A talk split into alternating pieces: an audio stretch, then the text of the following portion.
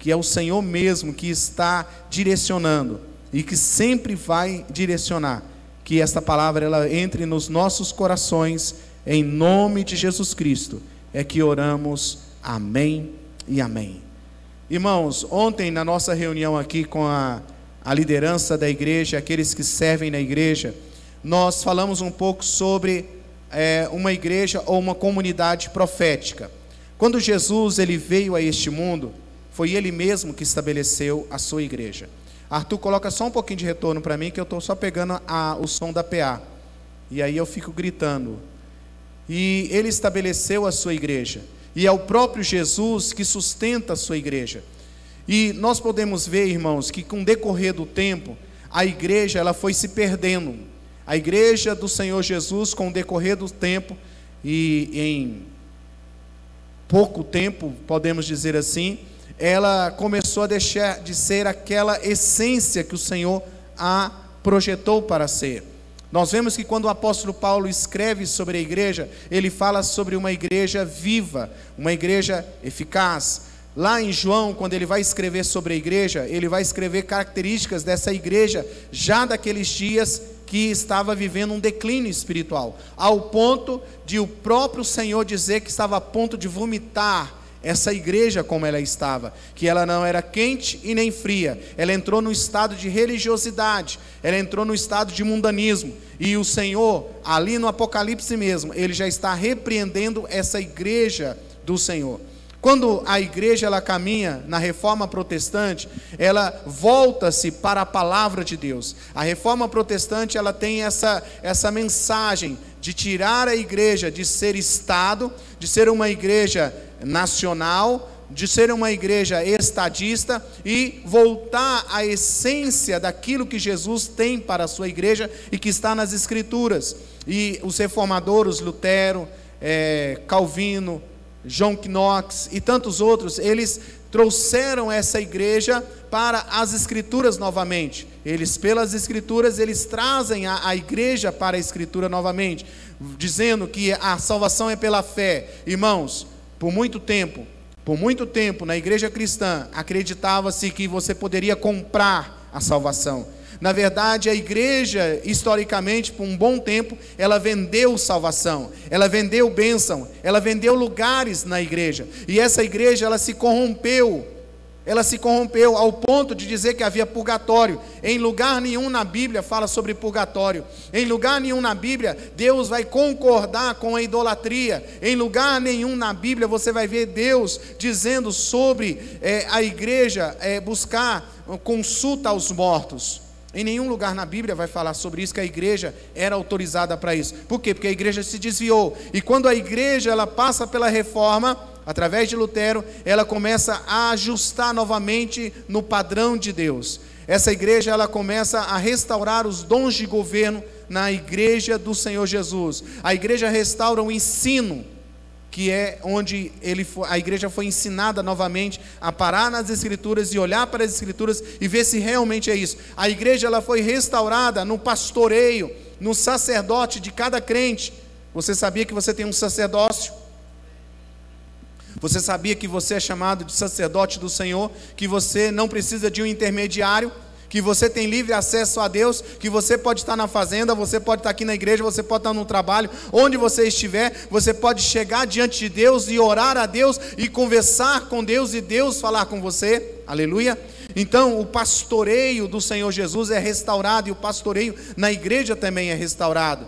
Essa, essa, esse dom de governo na igreja é restaurado. O evangelismo, onde na igreja também foi restaurado o evangelismo, onde a igreja ela sai das quatro paredes e ela vai ganhar as pessoas, ela vai pregar o evangelho. E por um bom tempo, irmãos, não se falava sobre o ministério profético e nem sobre o ministério apostólico. Por quê? Porque são ministérios que perderam no decorrer do tempo eles perderam a sua função ao ponto que a igreja ela tira a figura do apostolado e coloca a figura de um papa, de um bispo, de um dono da igreja. Isso fez parte na história do cristianismo, que a igreja, ela deixa de ser uma igreja apostólica de Jesus e ela se torna uma igreja apostólica de uma de um estado. Por isso que há uma igreja cristã hoje aí, que ela é igreja católica apostólica romana.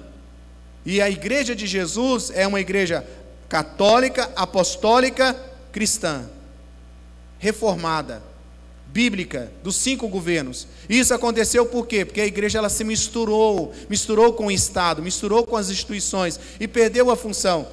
Quando eu terminei é, o meu curso de, quando eu estava terminando o meu curso de teologia, isso em 2003 aproximadamente, eu queria fazer uma tese do TCC sobre o ministério apostólico, que era algo que já vinha sendo falado. Mas eu fui aconselhado pelos meus é, tutores, né, aqueles que estavam me acompanhando, a não fazer essa área. Por quê? Porque não havia livros não havia material para que eu pudesse respaldar o meu TCC. Então eu deixei de lado e fui trabalhar outro, outra área, outro TCC, para poder trazer, terminar o meu curso de teologia. Hoje já é diferente. Hoje já tem muitos escritores, doutores, já há teses de doutorado sobre o ministério apostólico. O que é uma igreja apostólica? O que é ser uma igreja apostólica? É muito mais do que ter um título de uma igreja onde o líder tem lá o AP, apóstolo. É muito mais do que isso. É muito mais do que ter alguém que é dono de um ministério, de um governo que tem várias igrejas. É muito mais do que isso. Isso é muito pequeno sobre o que é ser uma igreja biblicamente apostólica. E eu quero caminhar com os irmãos aqui no texto de Paulo e usar aquele que mais expressou o ministério apostólico na vida da igreja de uma forma saudável. Porque, como eu disse ontem, eu falei aqui para a liderança da igreja e para aqueles que servem, que trabalham na vida da igreja, o que é ser uma igreja profética? Uma igreja profética é aquela que traz o céu até a terra. Aleluia. Uma igreja profética não é aquela que fica fazendo orações vãs, não é aquela que fica babá sem nada acontecer. Uma igreja profética é aquela que acredita no sobrenatural, é aquela que profetiza a vontade de Deus, é aquela que anda no sobrenatural de Deus. Aleluia, aleluia. Você crê nisso? Uma igreja profética não é aquela que simplesmente tem um dom da profecia. Uma igreja profética é aquela que vê onde outros não estão vendo.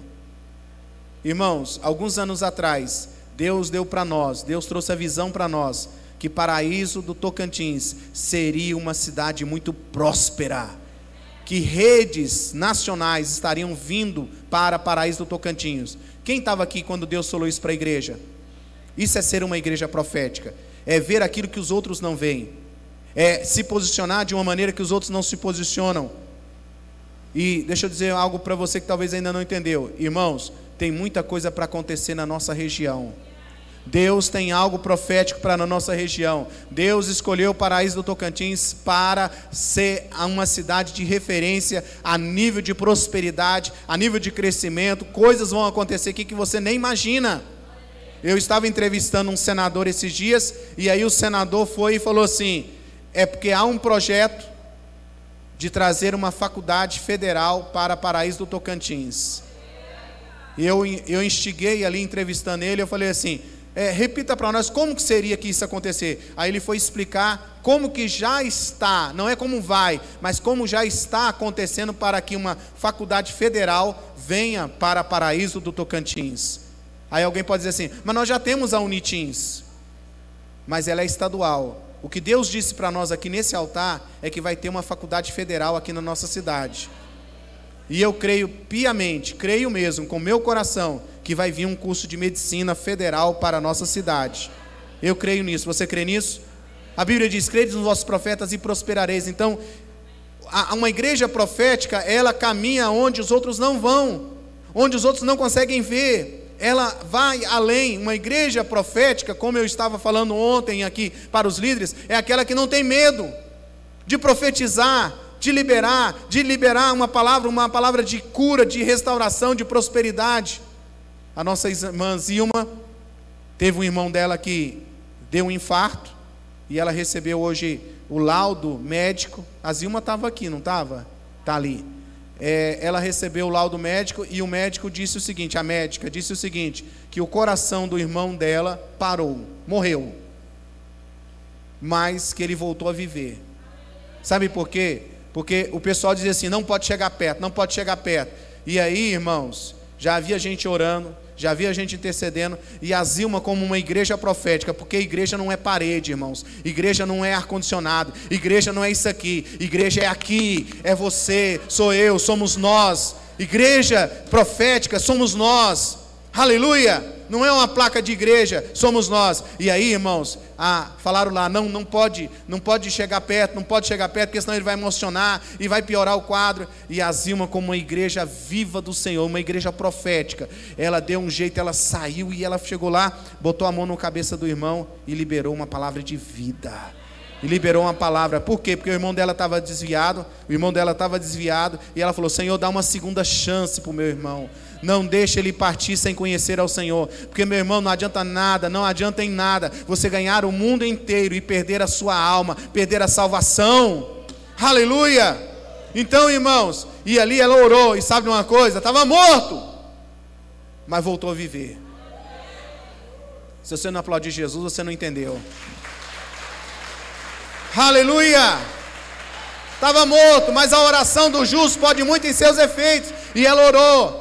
Não foi aquela oração, isso, aquilo e coisa e tal, de desespero. Não, ela orou, irmãos. E ela creu no sobrenatural de Deus. O sobrenatural de Deus, irmãos, não é por mérito, é por fé. É por fé. E nós falamos sobre isso e vamos falar cada vez mais sobre a importância de ser uma igreja com cinco dons de governo. E hoje eu quero falar sobre biblicamente apostólicos uma igreja biblicamente apostólica. Não porque eu fui num congresso de é, é, apóstolos, nada disso. Porque o que nós estamos ouvindo lá é o que nós ouvimos todos os dias aqui na vida da igreja. O que nós estamos sendo ministrados lá é aquilo que o Espírito Santo já tem falado para nós há muito tempo. Mas falar aquilo que Deus tem nos incomodado como pastores, para que nós, como igreja do Senhor Jesus, vivamos uma fé plena, plena, você quer isso para a sua vida? Você quer isso para a sua vida? O apóstolo Paulo, quando ele está falando aqui, ele vai falar sobre sete princípios para viver essa vida de igreja apostólica. E ele diz assim no versículo 5: é, por meio dele e por causa do seu nome recebemos graça apostolada para chamar dentre todas as nações um povo para obediência. E aí, irmãos, no grego a palavra apóstolo significa aquele que é enviado, mensageiro, embaixador, aquele que representa a quem enviou. Quando eu e Íria saímos aqui da igreja e vamos atender igreja de Catalão, alguém que nos convida, uma obra missionária ou alguém nós estamos o que? Exercendo a missão da igreja. A igreja nos envia para uma missão apostólica. O apóstolo Paulo ele foi separado para isso, ele foi chamado para isso e a igreja o abençoou e disse: "Vai!" E abençoe as nações, e abençoe as cidades, abençoe as pessoas, abençoe os lugares. E olha, a primeiro a primeira chave para definir a nossa identidade ou a nossa é, vida apostólica como igreja é defina a sua identidade. Defina a sua identidade. Versículo 1 diz: Paulo, servo de Jesus Cristo, chamado para ser apóstolo, separado para o evangelho de Deus. Olha só, o apóstolo Paulo, ele não estava em crise. Será se eu sou crente? Será se eu não sou crente? Será se eu sou apóstolo? se eu não sou apóstolo? Será se eu sou servo, se eu não sou servo? Mas olha só, ele diz servo, ele diz chamado, apóstolo, separado. E aí, cada palavrinha dessa do texto de, do versículo 1 até o versículo 8 tem um sentido. Servo de quê? Servo antes de tudo. O apóstolo sabia, o apóstolo Paulo sabia que antes dele se achar qualquer coisa, dele ser comissionado pela igreja, dele ser um líder da igreja, ele era servo antes de tudo. Irmãos, antes de tudo, você foi chamado para ser como Jesus. Jesus se esvaziou de toda a sua glória e serviu. Você é chamado para servir. Antes de qualquer coisa, pense sobre isso. Você é um filho amado de Deus, mas que foi chamado para servir. Irmãos, não há como você estar numa comunidade profética, numa igreja viva, numa igreja relevante, onde você não faz nada onde você não serve as pessoas, onde você não serve a cidade, onde você não serve a sua família. Você é chamado, antes de tudo, para ser servo. Diga comigo: servo. Servo, serve. Servo, serve. Você sabia que você pode muito bem ser resposta de oração da vida de alguém? Você sabia que tem alguém orando por uma resposta e essa resposta pode ser você?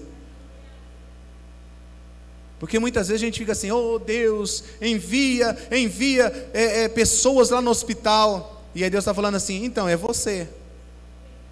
Aleluia, é você, é você. Segundo, chamado. Paulo chamado, e aí está falando sobre vocação, apóstolo, dom de governo, separado, cidadania. Irmãos, nós precisamos saber que nós temos um foco, nós sabemos quem somos em Deus. Quem aqui é filho de Deus? Você tem certeza? Você tem certeza que é filho de Deus? Então, esteja bem definido quem você é em Deus. Irmãos, hoje nós vivemos numa indefinição. Tem pessoa que não sabe se é homem, se é mulher, se é isso, se é aquilo, se é não sei o que lá. Ele não sabe se é crente, se não é crente. Ele não sabe se vai para o céu, se não vai. Por quê? Porque não há definição de identidade. Eu disse hoje na classe de batismo, falei assim, ó, se você nasceu homem, você é homem.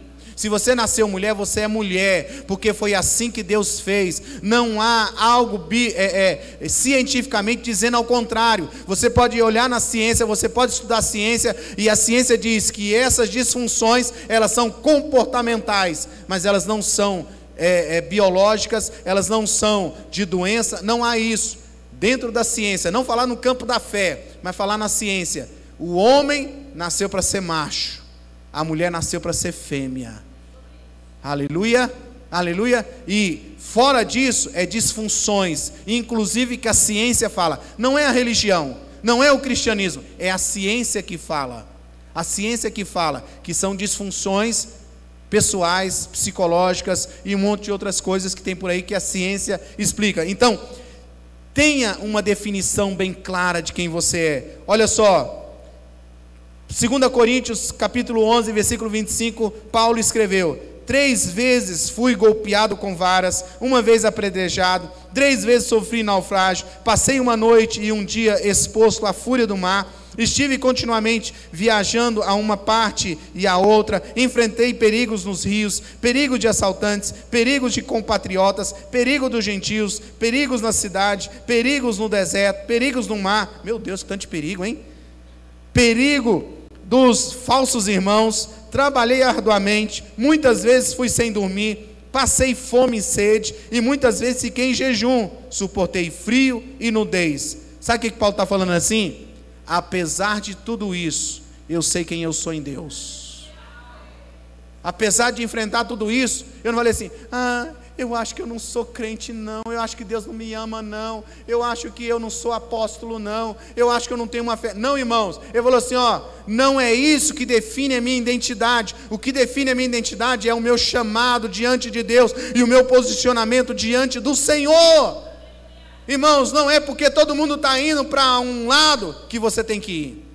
Não é porque todo mundo está fazendo tal coisa dizendo que não tem nada a ver que você tem que fazer. Você tem que ter a Bíblia como ré fé, regra de fé e conduta para a sua vida diária. Não é porque todo mundo está fazendo coisa errada que você vai fazer coisa errada. Você tem uma identidade firmada em Deus. Você tem uma identidade firmada no Senhor. Você é filho amado de Deus. Você nasceu de novo. Você é aquele que realmente levantou uma bandeira e não foi uma bandeira de um partido político e nem de uma ideologia. Você levantou a bandeira de Cristo, Jesus nessa terra. E vai chegar um momento, irmãos, que você vai ouvir a trombeta.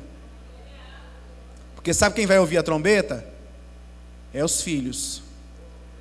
É quem nasceu de novo. Quem nasceu de novo não vai ser pego de surpresa. Tudo que está acontecendo aí, quem lê Bíblia não é pego de surpresa. Quem lê Bíblia não, não fica surpreso do que está acontecendo, dessa confusão toda por aí. Ele sabe que é isso. E nós precisamos ter o que? In, in, é, identidade resolvida. Roberto, quem é você? Quem é você? Você é o Roberto mesmo? Ou você não é o Roberto? Hoje você é o Roberto, amanhã não é o Roberto? Você é filho de Deus ou você não é filho de Deus? Irmãos, nós precisamos saber quem somos. Precisamos estar bem resolvido aqui dentro. Eu estava com a. Meu Deus do céu. A esposa do Márcio. Me ajuda. Rafaela. A Rafaela estava ali e aí ela brincou ali na conversa, que eu fui lá cumprimentar eles, estava conversando o pessoal do Sul, né? O pessoal do Sul está tomando conta do estado do Tocantins. Aí ela fui lá conversar, diga amém, irmãos. É, irmãos. É. Aí estava lá brincando e ela falou assim: não, porque ele vai ficar solteiro esses dias. Eu, op! Ele não vai ficar solteiro de jeito nenhum. Casou, pronto. Casou, casou, está casado, bem casado, ele pode estar onde que for, que ele sabe que ele é casado. As irmãs digam amém, irmãs. Sabe por quê, irmãos? Esse negócio, não, eu hoje não estou casado. Ah, não, amanhã não estou. Ah, não, eu vou viajar. E meu marido vai viajar, e como vai ser? Vai ser tudo certo, porque seu marido sabe que ele é filho de Deus, que ele tem uma aliança com Deus, que ele tem uma aliança com a sua esposa, que ele tem uma aliança com a sua família e que ele vai caminhar de uma forma saudável.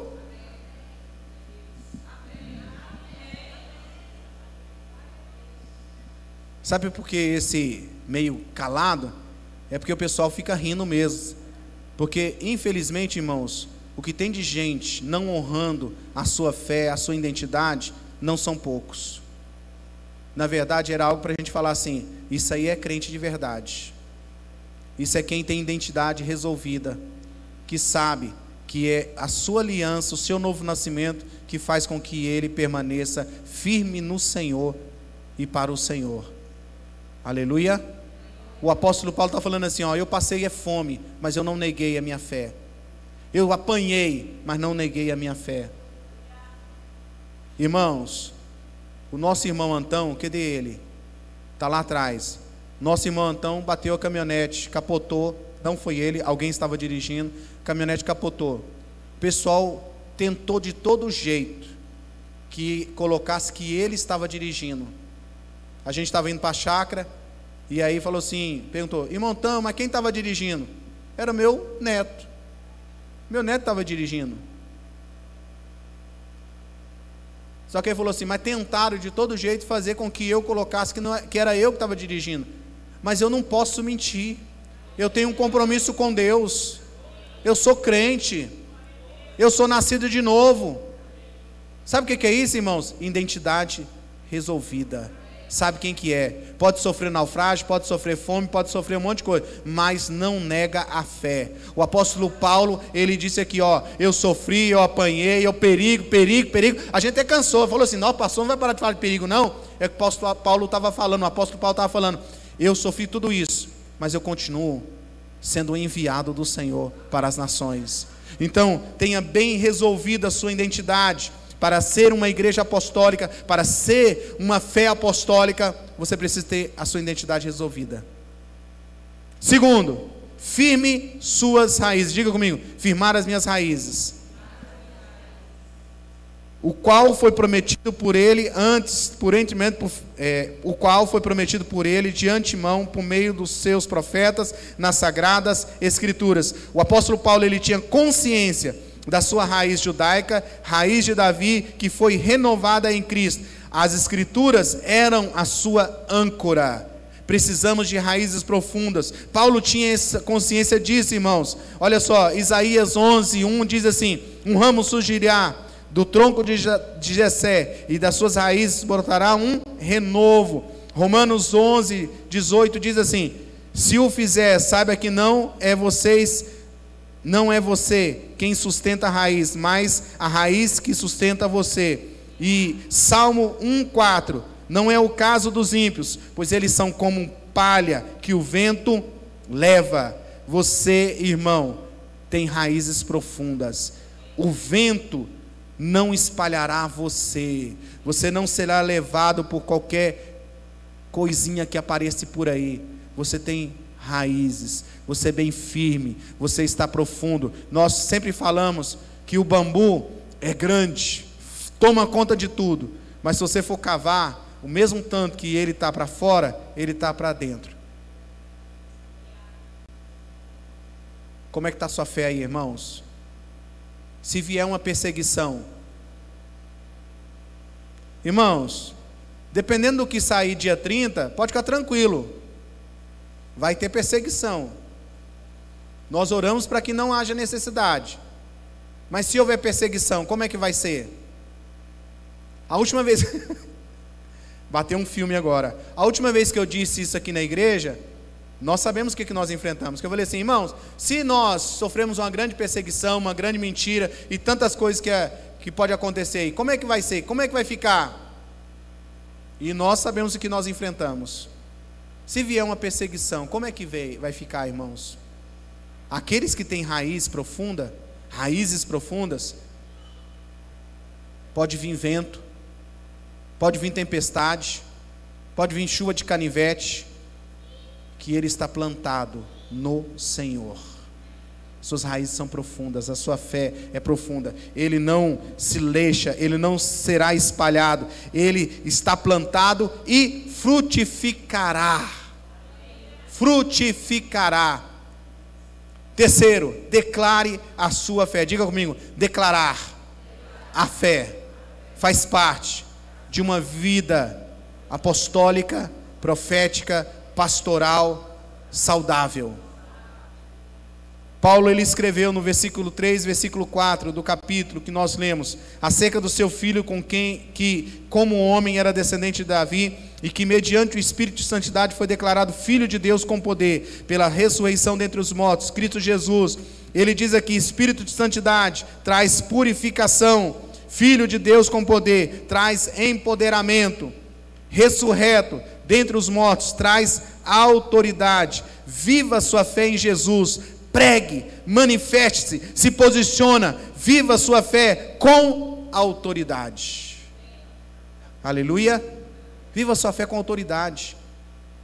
Irmãos, se você for procurar muitas pessoas aqui, não é alguns não, muitos, eles levam a fé a sério. Eles levam uma fé a sério. Eles não precisam lá ficar bebendo escondido. Porque a Bíblia diz que a bebida é vergonha para a mãe e para o pai. A Bíblia diz, irmãos, que aquele que faz escondido é porque é pecado.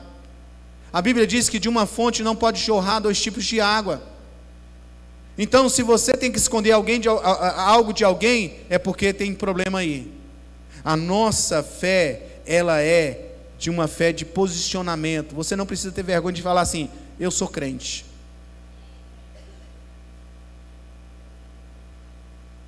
Ah, vou perder cliente. E aí, se perder? Mas você é crente. O que é crente? A palavra crente, ela vem da raiz de fiel. Há algum fiel a Deus aqui? Há algum fiel a Deus aqui? Irmãos, nós precisamos realmente, independente das circunstâncias, independente das realidades terrenas, você é do céu. Independente de qualquer coisa que esteja acontecendo nessa terra, você é cidadão do céu. Você tem um lugar no céu. Você é filho de Deus. Dentro de você está o Espírito Santo de Deus. Você recebeu o Espírito Santo de Deus quando aceitou a Jesus. E muitos aqui são batizados no Espírito Santo e são cheios do Espírito Santo de Deus. Ele adotou você. E você não é qualquer coisa, você não é uma criatura a mais de Deus. Você é filho amado de Deus. Aleluia! Porque hoje, irmãos, muitos não estão entendendo isso. E como filho de Deus, irmãos, você tem uma responsabilidade de manifestar Deus aqui na terra. Seu filho olha para você e vê Jesus. Sua mulher olha para você e vê Jesus ou vê um cavalo?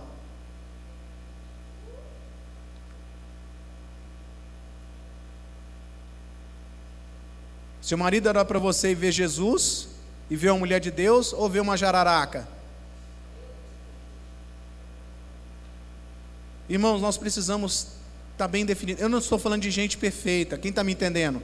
Porque nós estamos caminhando para uma vida de perfeição, de varão perfeito. Mas sabe de uma coisa? Está na hora dos crentes se posicionarem em Deus.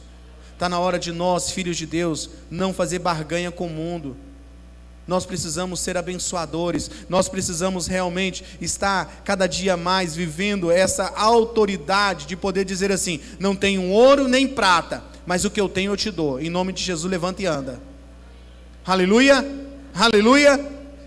Quarto, responda ao chamado. Versículo 5: Por meio dele e por causa do seu nome, recebemos graça apostolado para chamar entre todas as nações um povo para obediência. Qual é o seu chamado? Ana Carolina, Ana, não, ela foi para lá. Ana Laura, cadê Ana Laura? Ana Laura, ela foi para lá. É... Ana Vitória, Ana Vitória acho que foi para o Ministério Infantil, né? É, Nadine, pega para mim aquela luvinha verde lá, por favor. Qual é o seu chamado? O desta igreja, preste atenção, dessa igreja, como a de Paulo, é ganhar, consolidar, discipular e enviar. Vou repetir. O chamado de Paulo era ganhar, consolidar, discipular e enviar. O dessa igreja também é ganhar, consolidar, discipular e enviar. A visão do chamado precisa estar clara dentro de você. Ela é clara dentro de você? Está bem clara que você não foi chamado desse mundo simplesmente para ser um evangélico, mas para ser aquele que é um embaixador de Cristo nesta terra, de levantar discípulos, de ganhar pessoas para Deus. Irmãos, tem pessoas que estão indo para o inferno e estão morrendo ao seu lado. Por quê? Porque muitas vezes ela está calada parada, acomodada nos seus bancos confortáveis. E Deus está chamando a todos nós para falar de Jesus. Alguém falou de Jesus para você um dia? Entrega para a pastora Ira, por favor. Ela vai falar daqui a pouco sobre a história dessa mãozinha. Então, a visão do chamado precisa estar clara dentro de você. Seja obediente ao chamado de Deus para a sua vida. Deus está te chamando. Deus está te chamando. Amanhã, às duas horas da tarde, se eu não me engano, tem um pessoal que está lá no quarteto fazendo a separação de umas frutas e verduras. É isso, Robson? Eu não vi o Tiago aqui. É isso? Duas horas da tarde. Irmãos, o Robson tem loja.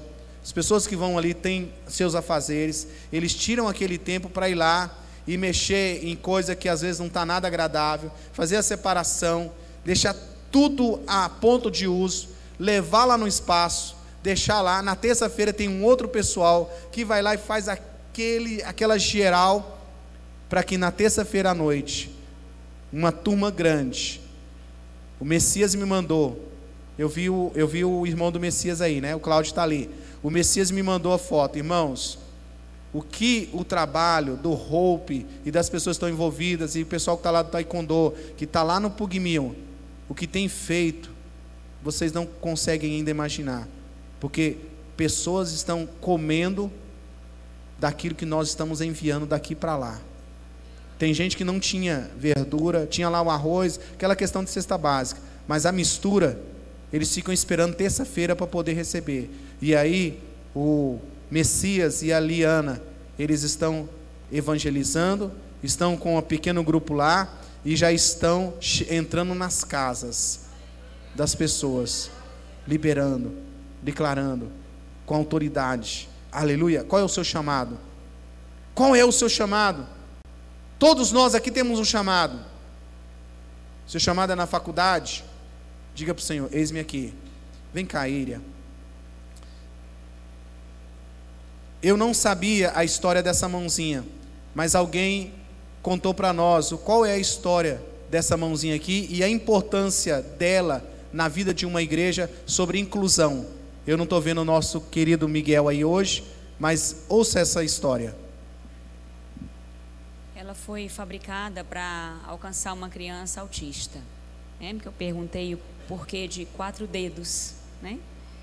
Então, para que ficasse algo bem infantil ao alcance, não mostrando uma mão de um adulto, mas de uma criança.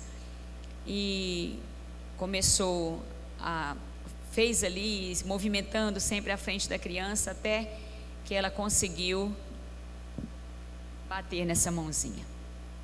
Então eles disseram: se nós conseguimos alcançar um autista, nós podemos alcançar qualquer pessoa. Então foi feito isso de uma maneira bem infantil, colorida, para que ela entendesse: estamos aqui por você, nos importamos com você, queremos você ativo junto conosco. Toque aqui. Aleluia. Porque, irmãos, quando nós trazemos algo para a vida da igreja, não é simplesmente porque achamos bonito, tem um propósito. E nós queremos, irmãos, depois que nós começamos a fazer aqui essa inclusão de autista, de crianças especiais, deu um boom na cidade, na região. E sabe de uma coisa? Nós somos chamados para fazer diferença na nossa terra. Aleluia! Nós somos chamados e precisamos realmente. Qual é o chamado? Deus tem habilidades para você. Você acha que você é inteligente desse tanto por quê? Porque Deus quer usar você. Quinto, defina o seu senhorio. O apóstolo Paulo ele deixa bem claro isso no versículo 6. E vocês também estão entre os chamados para pertencerem a Jesus Cristo. A quem você pertence? Seu dinheiro, seus bens, seu tempo, sua carreira, sua empresa. A quem pertence? Quem é seu dono? Quem é que manda em você? Olha só, no altar de Deus, Deus não queria Isaac, Deus queria Abraão.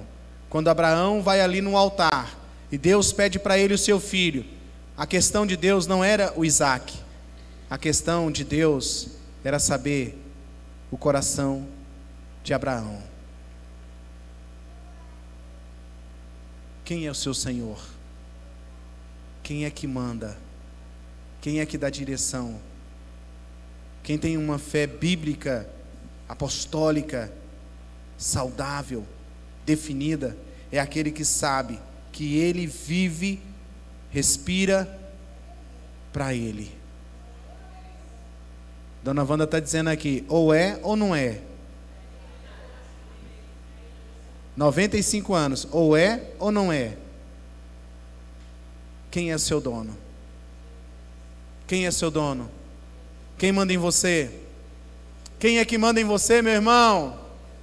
Teve um irmão que respondeu assim: minha mulher. Quem é que manda em você, meu irmão? Depois ela.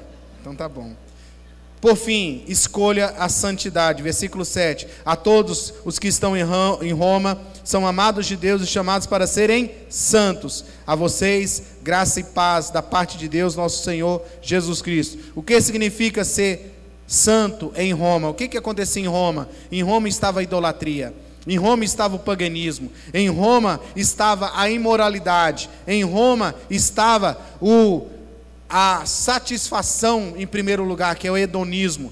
O que é importante é eu ser feliz, isso é hedonismo.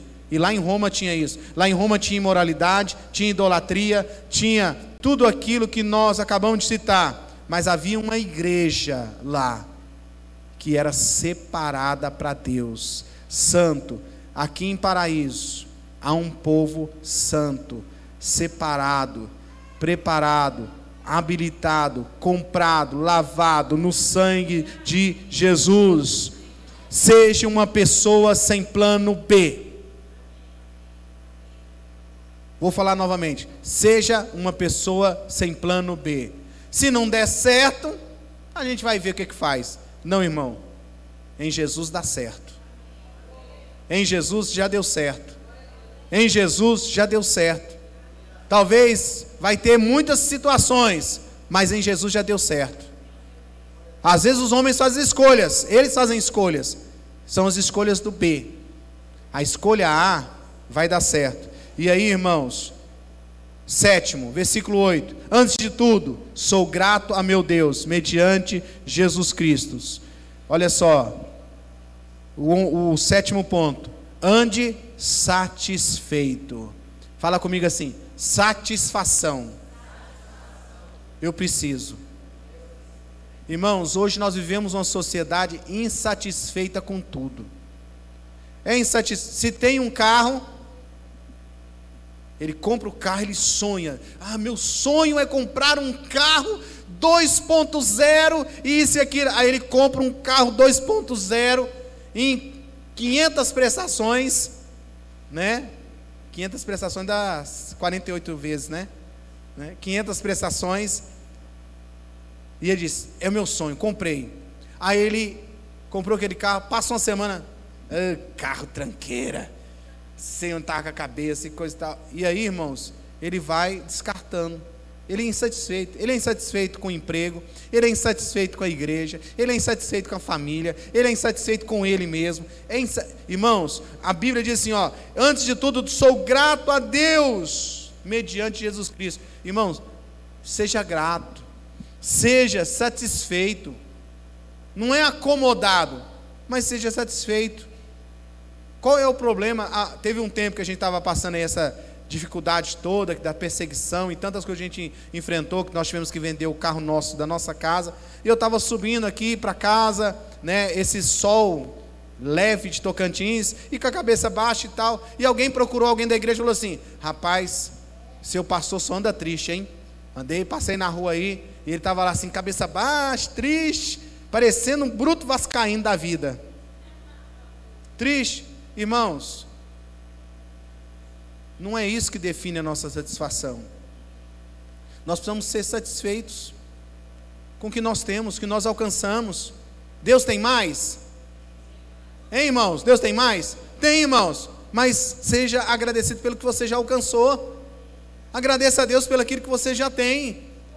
Agradeça. Tem gente que está sempre olhando, achando que a, a, a grama do vizinho é melhor, o carro do vizinho é melhor, o cachorro do vizinho é melhor.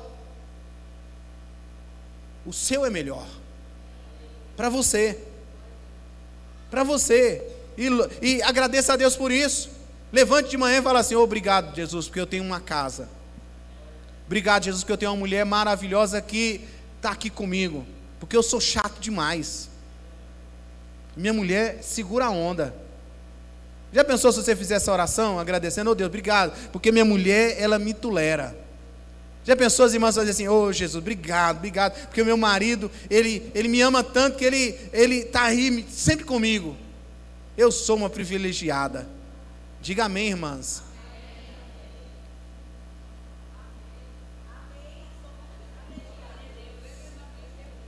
Eu vou dizer uma coisa para você. Eu sou abençoado, mais que abençoado, pela família que eu tenho. Eu sou, irmãos. Eu sou tão abençoado que eu estava. O Messias estava brincando lá na, minha, na construção, estava lá, ele estava fazendo parede lá e falou assim: Rapaz, o pastor é tão abençoado, tão abençoado, e ele é um homem assim que Deus ama tanto ele que ele tem quatro mulheres na casa dele. Eu, é, é, é pastor. Quatro mulheres. E eu falei, é lógico, irmão. Deus me ama tanto que eu sou privilegiado. Eu sou bênção na vida da minha esposa, na vida das minhas duas filhas, na vida da minha sogra. Eu sou um homem abençoado. Deus me deu essa bênção. E ainda falei assim, ó, e tem uma coisa. Teve época na nossa história que elas entravam em TPM no mesmo tempo. Mesmo tempo.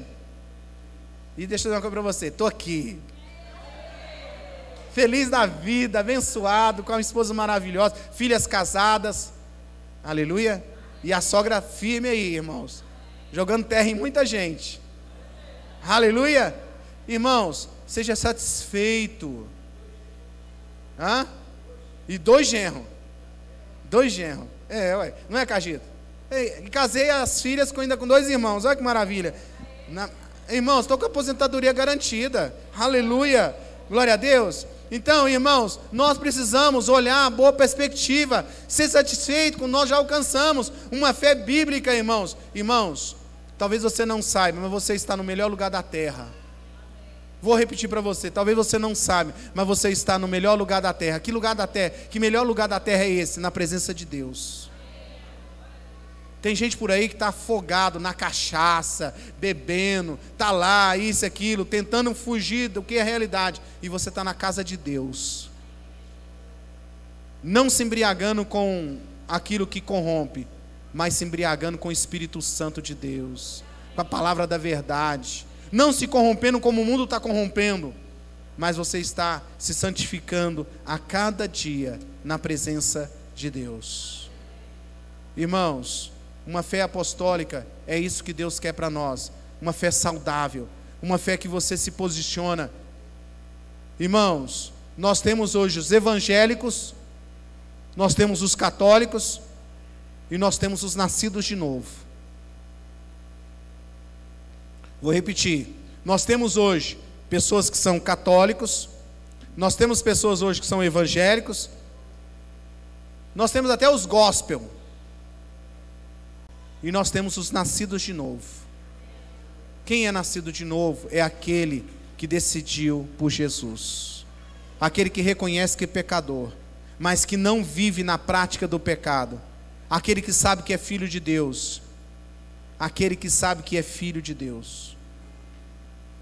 Se você perguntar para a Lohane quem é o pai dela, apesar dela ser branca, branca, branca, branca, ela vai dizer para você quem é o pai dela. Ela sabe quem é o pai dela. Se você perguntar para ela quem é a mãe dela, ela vai te responder quem é a mãe dela. E ela vai falar perfil, vai falar algumas características nossas como pais. Porque ela sabe quem é o pai. Se colocar num ambiente, colocar e tampar os olhos dela e eu ficar chamando e ela com os olhos fechados, ela sabe e tiver outras vozes, ela sabe quem é a voz do pai dela, porque ela está bem definida.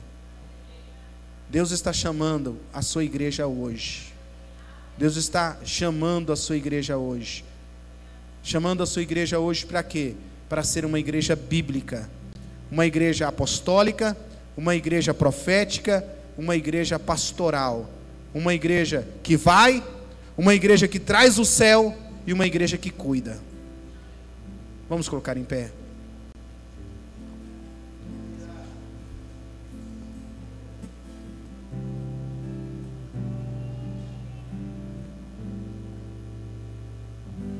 Deus chamou você, Deus chamou a nós, não para sermos filhos bastardos, mas para sermos filhos legítimos de Deus. Você é um filho legítimo de Deus. Olhe para mim, meu querido irmão. Deus ama você. Deus comprou você por um alto preço. Nós somos muito mais do que uma comunidade que se reúne. Nós somos uma família espiritual. Nós somos uma família para pertencer e que manifesta o amor de Deus na sua vida. Coloque a mão sobre o seu coração e diga: Senhor, eu desejo viver a cada dia uma fé saudável, uma fé bíblica, uma fé que professa o amor de Deus, que manifesta este amor de Deus onde chega. Ô Senhor, continua trabalhando no meu coração, na minha vida, a cada dia, a cada momento, para manifestar o teu reino nesta terra, em nome de Jesus. Amém. Pastora Íria.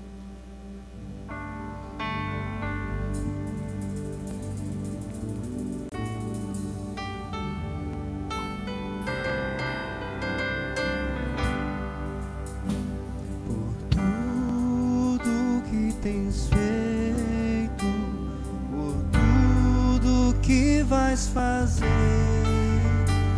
por tuas promessas e tudo que és. Eu quero te agradecer com todo o meu ser. Por tudo que tens feito.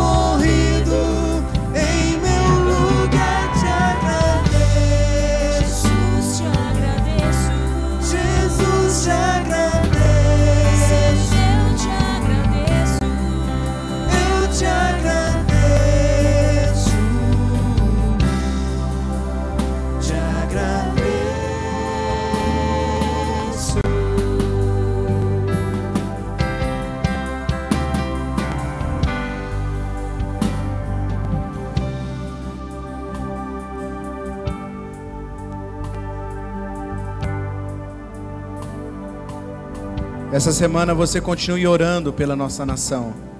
Essa semana continue abençoando nosso Brasil. Abençoe a sua família, abençoe a sua casa. Seja essa igreja viva que o Senhor espere. Espera de mim, espera de você. Que nós sejamos testemunhas onde chegarmos. Onde chegarmos.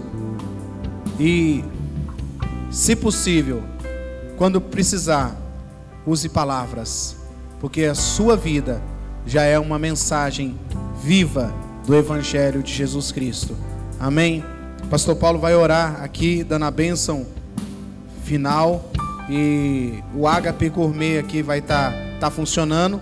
Quem quiser aí abençoar a vida do Pastor Paulo com açaí, com espetinho e com estrogonofe, aí do lado tem, tá? Se quiser abençoar a vida dele, pode pagar para ele aí que vai, ele vai aceitar com muito, muita alegria. Amém? Jean, só um, um aviso, reforçando, em todos os nossos retiros, acampamentos, sempre nós levamos cada um o seu prato e o seu talher. Então, só lembrando aos irmãos disso, tá? Para cada um levar, está levando o seu prato e talher que vai usar durante esses dias. Amém. Estenda as suas mãos assim. Pai, aqui está a tua igreja. Eu abençoo cada um que está aqui nessa noite. Que a bênção do Senhor repouse sobre a vida deles, Pai.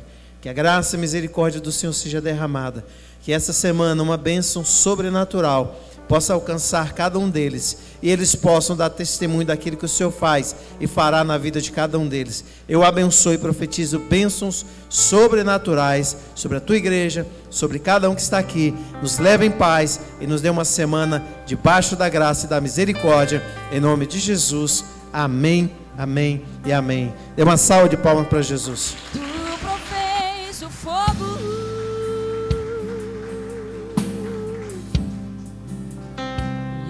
O sacrifício.